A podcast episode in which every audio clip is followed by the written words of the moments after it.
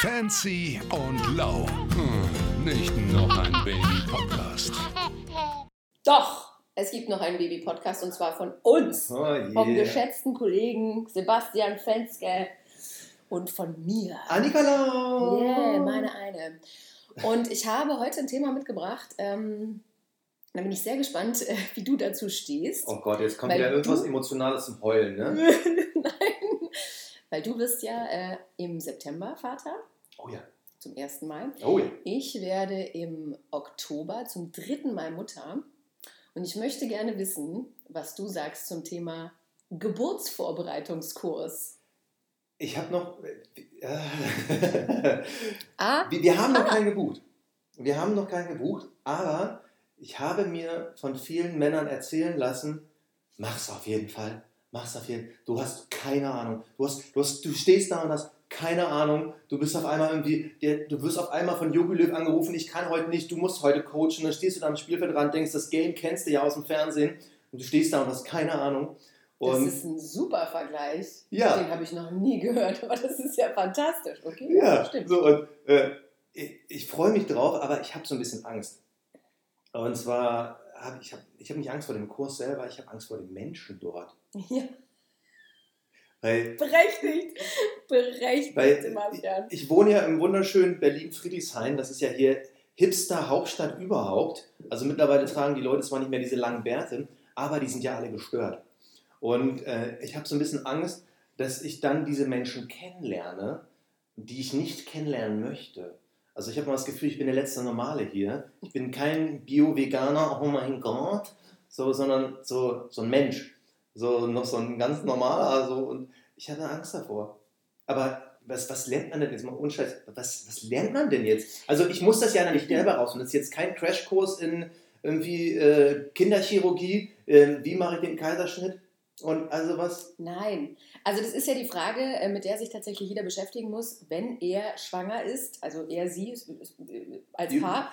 Ähm, macht man so eine Geburtsvorbereitung, ja oder nein? Es gibt total viele Leute, die sagen, boah, es muss unbedingt sein. Wie du schon sagst, deine ganzen Freunde sagen das auch. Ähm, und ich bin an eine Hebamme geraten, die gesagt hat, brauchst du nicht. Brauchst du nicht. Ich habe also tatsächlich noch nie einen Geburtsvorbereitungskurs Noch gemacht. nie? Nee. Und ich habe mich dann meiner Hebamme total anvertraut und habe mir gedacht, okay, die ist ja dann da. Also die habe ich dann auch, die ruft man dann an, ist so eine Beleghebamme, die ruft man an, wenn es losgeht. Die sagt, die lotst einen da komplett durch von A nach B. Bei meiner ersten Geburt war das aber tatsächlich so, dass ich mir gewünscht hätte, dass ich doch so einen Kurs gemacht hätte, weil ich hatte keinen Plan, was auf mich zukommt. Und ich war irgendwie aufgeschmissen. Meine Hebamme ist toll, die ist erfahren, die ist Ü70, die ist großartig. Ähm, aber sie konnte mir dann auch nicht helfen, weil ich war völlig fassungslos, wie schmerzhaft es ist. Und ähm, mein Mann war sowieso, der, der, da wollen wir jetzt gar nicht drüber sprechen, der war völlig in einem anderen Universum unterwegs an diesem Tag.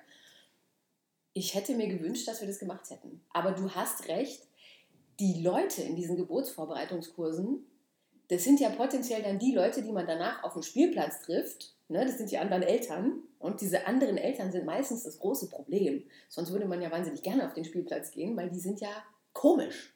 Also wie du sagst, man hat immer das Gefühl, man ist selbst der einzig normale Mensch auf diesem Planeten, weil alle irgendwie einen Knall haben. Und deswegen würde ich trotzdem vorschlagen, bereite dich auf diese Spielplatzproblematik jetzt schon vor, indem du auf, in so einen Geburtsvorbereitungskurs gehst. Also Es du meinst jetzt. Spielplatz, Trainingslager, Geburtsvorbereitungskurs. Du musst es alleine schon machen für mich, damit ich mal weiß, was in diesen Scheißkursen vor sich geht. Ich Ich, will habe es keinen Plan. ich will's auch machen. Ich will es auch machen. Ich habe da irgendwie, weil, weil man macht es ja nur einmal das erste Mal. Genau. So. Und ich sage, ich, aus Neugier will ich es machen und allein nur, um mich tagelang aufzuregen. Also, ich weiß nicht, ob du mal in einem Geburtshaus warst. Nee. Da hatte ich auch tolle Erfahrungen. Das müssen wir aber mal eine extra Folge machen, weil da muss ich richtig viel Anlauf machen. Äh. Anlauf, Anlauf, Anlauf nehmen. So, aber ich habe ja wirklich, also, es ist ja verrückt. Ich habe ja letztens mit äh, meiner Gynäkologin gesprochen. Ich gehe ja zu allen Ultraschalluntersuchungen mit. Du mit Und- deiner Gynäkologin, das klingt Ja, also so der. Gynäkologin meiner, meiner Freundin. Mhm. So, so. Und äh, mit der quatsche ich jedes Mal und die erzählt mir auch, was für Leute hier aus diesem Bezirk Berlin-Friedrichshain da hinkommen, dass sie alle eine Macke haben, äh, alle gestört sind und wir wollen ja, Bio, vegan und Ultraschall ist was ganz Gefährliches, habe ich da gelesen. Und ich habe wirklich Angst, mit all diesen Leuten in so einem Kurs in einen Raum eingesperrt zu sein und anschließend den allen einer zu ballern. Aber allein, um mich danach aufregen zu können und diese Geschichte erzählen zu können, will ich es machen. Aber ich, ich glaube aber, das, wird das übernommen von der Krankenkasse? Ich glaube nicht. Ich finde das irgendwie. Ich weiß gar nicht. Darum, damit habe ich mich nicht beschäftigt. Ich möchte aber unbedingt, dass du es trotzdem machst. Ja, ich will es mal. Damit du uns hier erzählen, aus journalistischen Zwecken, Ja, ja, wir genau, haben ja den genau Anspruch, auch als Journalisten, wir beide, dass du dann darüber berichten kannst, was da passiert. Weil ich glaube, es gibt ganz viele Leute, die sich geschämt haben, gefürchtet haben, äh, denen irgendjemand gesagt hat, mach das nicht, brauchst du nicht. Wir brauchen jetzt jemanden, der sich zu Wort meldet und sagt, folgendes ist passiert in Runde 1, 2, 3, 4, 5, 6, 7. Ja, Ich habe wirklich. Also, Du musst es machen. ich hab wirklich. Also ein bisschen Angst habe ich davor, wirklich dann. Ob die da wirklich hecheln und so. Schmerz wegatmen. Ich glaube schon, dass man das da lernt. Dass wie du als Mann vor allem, wie du dann damit umgehst. Weil es gibt tatsächlich, es gibt so gewisse Tools, die kann man als Mann machen, wie ich jetzt nach der zweiten Schwangerschaft oder der zweiten Geburt erfahren habe, die einem gut tun. Und es gibt so gewisse Dinge, die sollte man halt auch einfach vermeiden. So wie also mein Mann, der hat jetzt bei der zweiten Geburt gesehen, weil der war völlig, wie gesagt, er wusste überhaupt nicht, was er machen sollte, weil ich hatte einfach, ich war aufgelöst in Schmerzen. Und er war bei der zweiten äh, Geburt war er schon wesentlich entspannter auch, weil ich gesagt habe, boah, lass mich mal machen, als die Wehen losgingen. Und bin erstmal runtergegangen, weil wir haben ein kleines Häuschen äh, und ähm, er schläft, äh, schlief oben mit unserer Tochter im Bett und ich bin runtergegangen, um meine Wehen wegzuatmen, weil ich bin bei Schmerzen echt lieber gerne alleine, ja. Und äh, habe dann gemerkt, oh, die Küche, die sieht ja schlimm aus. Dann habe ich die Küche erstmal aufgeräumt und hing dann immer so da und habe halt irgendwie weggeatmet. Und dann ist mir aufgefallen, ach so, ich habe ja auch noch Wäsche unten, die hänge ich auch noch schnell auf. Und dann irgendwann mal hat er aber das Geschrei gehört von mir, weil ich dann irgendwann mal duschen gegangen bin, weil meine Hebamme sagte, geh mal baden. Wir hatten keine Badewanne, jetzt schon. Ähm, und es wurde immer schlimmer. Und dann hat er irgendwann mal ganz vorsichtig eine WhatsApp geschrieben von oben.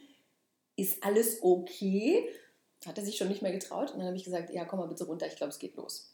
Und dann war er, ist er nur wie so ein Vögelchen auf und ab gerannt, während ich da irgendwie so hing an unserem Sofa, mich festgehalten habe, weil es wirklich, also ich meine, Wehen heißen ja Wehen, weil sie wehtun. Sonst würden die ja Hurra heißen.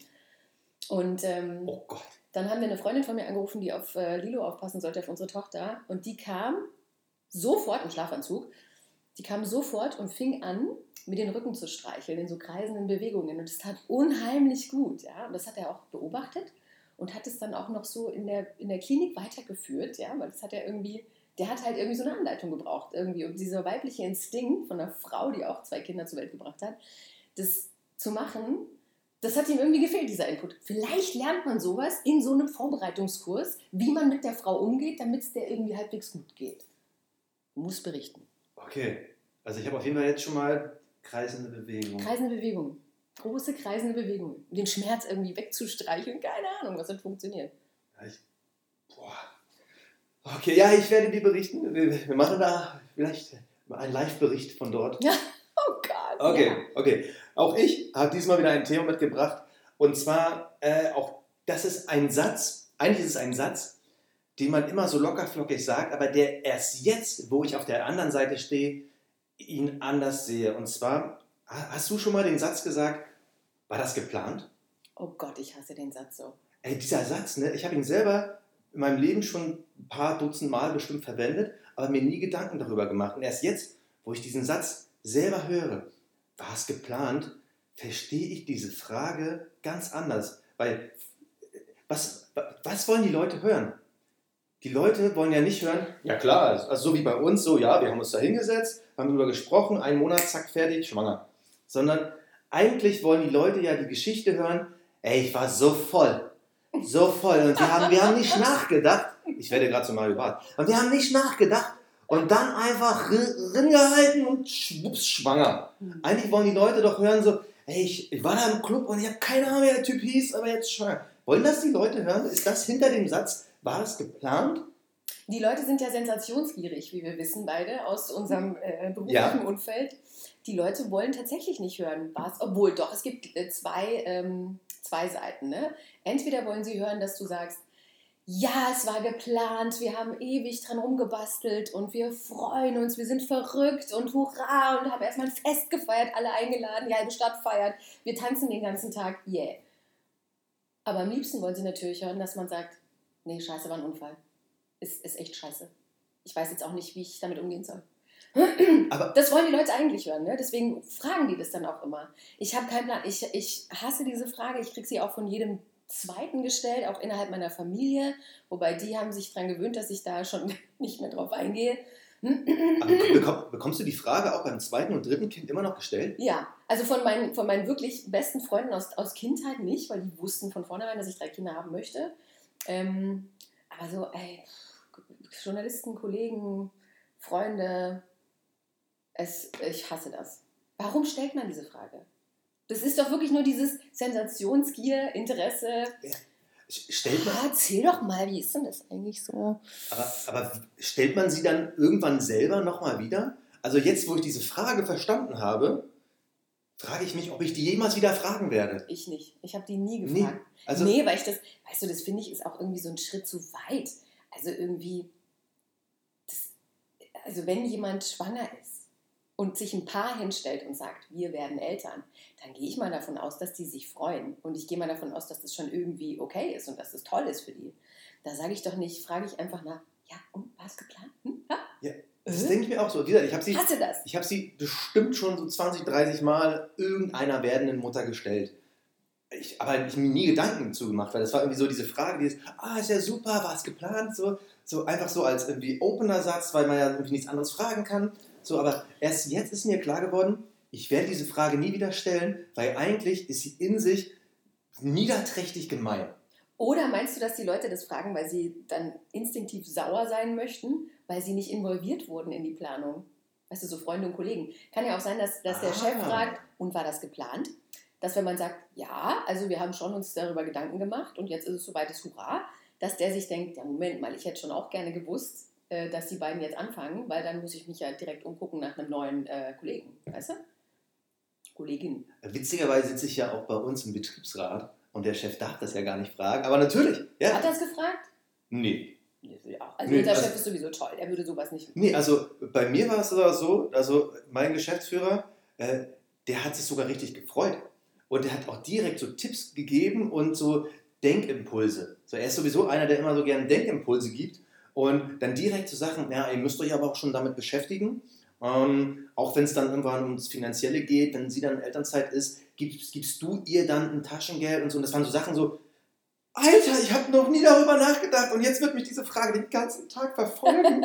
So, Okay. Also, aber, aber trotzdem auf so einer Ich freue mich für euch Ebene, weil eigentlich mein, mein, mein Chef ist ja eigentlich angearscht, weil wenn zwei Kollegen sich vermehren, äh, ist ja die Gefahr hoch, dass beide irgendwie zeitnah wegfallen. Das ist natürlich doppelte Power, aber nee, null. Also auch super gefreut. Ich glaube, auch einer der wenigen, der nicht gefragt hat, ob es geplant war.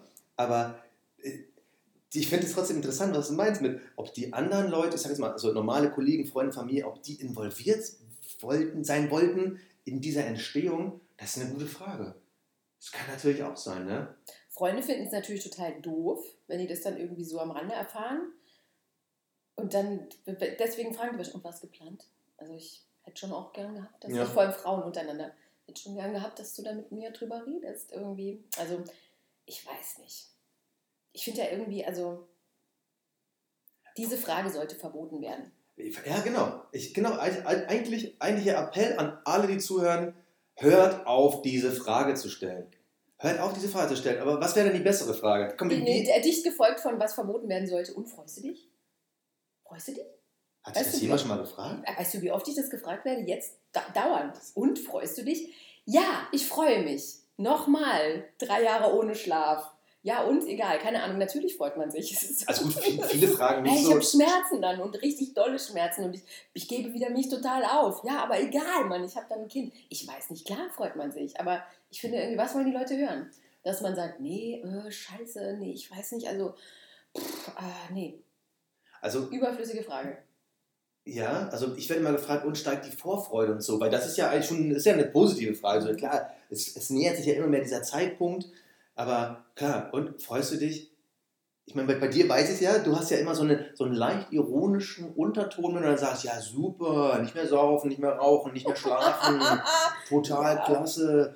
Aber das, damit willst du ja eigentlich, damit spielst du ja so ein bisschen eher darunter, dass du dich eigentlich schon darauf freust. Ne? Also äh, irgendwie, komm, wenn man, wenn man jetzt das dritte macht, also beim ersten Mal kann es noch Dummheit sein, beim zweiten Mal ist Pech, aber das dritte Mal, kann man sich ja jetzt nicht mehr verstecken hinter, ja mal gucken. Also dann, dann willst du ja schon auch stark Mutti sein. Ja, also das ist schon, das ist schon äh, Koketterie tatsächlich. Aber es ist eine, also, weil ich glaube, alle Menschen stellen sich das halt immer so schön vor und ach, da ist sie die Mutter, das, das, das, äh, wie, wie nennt man das? Die Heldin des Tages, die, die, die, die, die alles kann, die alles toll findet, alles ist mit rosa Puderzucker über, übergossen. Nee, ist es nicht. Es ist schon auch einfach harte Arbeit. Es ist wirklich anstrengend. Du gibst dich tot. Du kannst nicht mehr entscheiden, wann du duscht, wann du auf Toilette gehst. Du kannst nichts mehr plötzlich mit mehreren Kindern. Es ist wie ein Zoo haben. Also es ist, äh, es ist auch anstrengend. Das muss man auch einfach wissen. Es ist aber auch wahnsinnig schön. Ja. Also es sind so einfach zwei Seiten. Und deswegen, ich bin einfach nur, ich sage halt, wie es ist. Ich sage nicht immer, ey, alles ist toll, mein Kind stinkt nicht. Doch, mein Kind stinkt. Alle. Die stinken. Okay, ja. Die Aber- stinken nachts, die stinken tagsüber, die stinken. Und ich finde dieses, mein Kind riecht so gut. Klar riechen meine Kinder auch gut, wenn sie gerade frisch gebadet haben. Und klar riechen die auch manchmal nach Keks einfach so. Wo ich mir denke, hä, kommt denn der Duft jetzt her? Aber meiste Zeit stinken die einfach. Und ich finde, das dieses Verschönern und, und nee, wie heißt es, dieses Beschönigen Ja. der Tatsachen, das finde ich grauenvoll. Das ist wie auf Instagram, es gibt nur perfekte Fotos. Hast du mal irgendjemanden gesehen, der ein Foto von der Realität hochlädt? Nee.